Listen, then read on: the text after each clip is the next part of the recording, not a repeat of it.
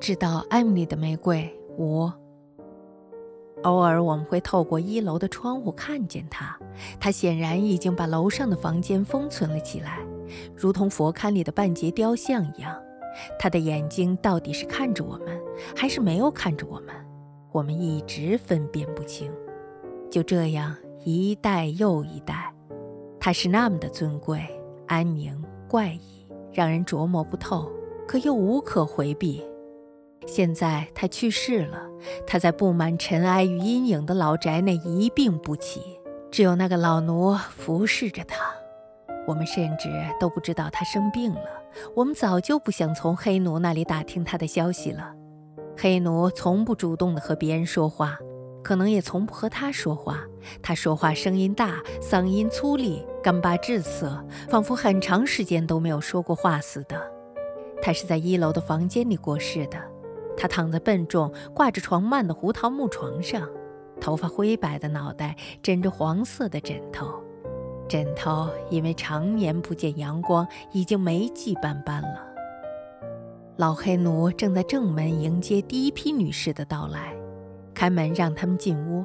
他们保持着肃静，发出了嘶嘶的声音，眼睛迅速而好奇地在室内扫视着。老黑奴随后不见了，他径直地穿过了厅堂，朝后屋走去。此后再也没有见到他了。那两位堂姐妹也立刻赶来奔丧了。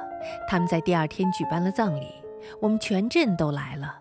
艾米小姐的身上覆盖着一簇簇的鲜花，灵柩上方的蜡笔画上，她的父亲正深沉地凝视着。镇上的女人们有的窃窃私语。有的神情骇然，镇上的老人们有的穿上整齐的联邦军服，站在门廊的草坪上，评论着艾米丽小姐的一生，仿佛他们都是同代人似的。他还以为自己当年同她一起跳过舞，也许追求过她呢。殊不知，把数学般精准推进的时间给搞混了。老人们向来如此，在他们的眼里。过去的时光不是一条越走越窄的小道，相反，它是一块不受冬天侵袭的巨大草地，与他们现在之间只隔着十来年的岁月的狭窄平静。我们都知道，老宅的楼上还有一间卧室，四十年了，无人得以一见，现在将不得不强行打开，直到艾米丽小姐体面的下葬后，人们才破门而入。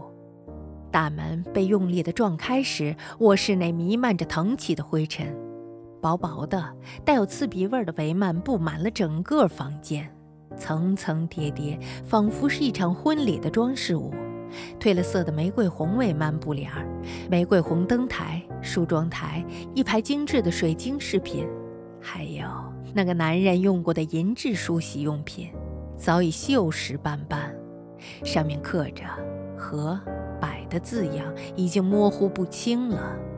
这些物品中放着一副领子与领带，仿佛刚从身上取下来一样。拿起来后，桌上灰尘的表层留下了苍白的新月状。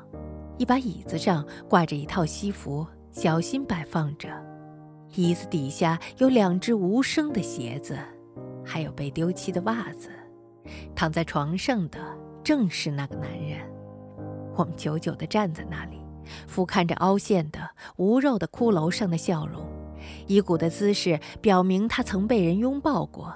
但是现在，勇士的长眠超越了爱情，甚至征服了爱情的煎熬，最终与他作伴了。他在睡衣下面的肉身早已经腐烂干净了，与他躺卧的床榻难以分离了。在他的遗骨上。旁边的枕头上覆盖着一层厚厚的、均称的灰土。这时，我们注意到了第二个枕头上也有人睡过的凹痕。有人从枕头上捡起了什么。我们探身过去，骷髅的洞窟中散发着淡淡的、刺鼻的味儿。我们看到了一缕长长的、深灰色的发丝。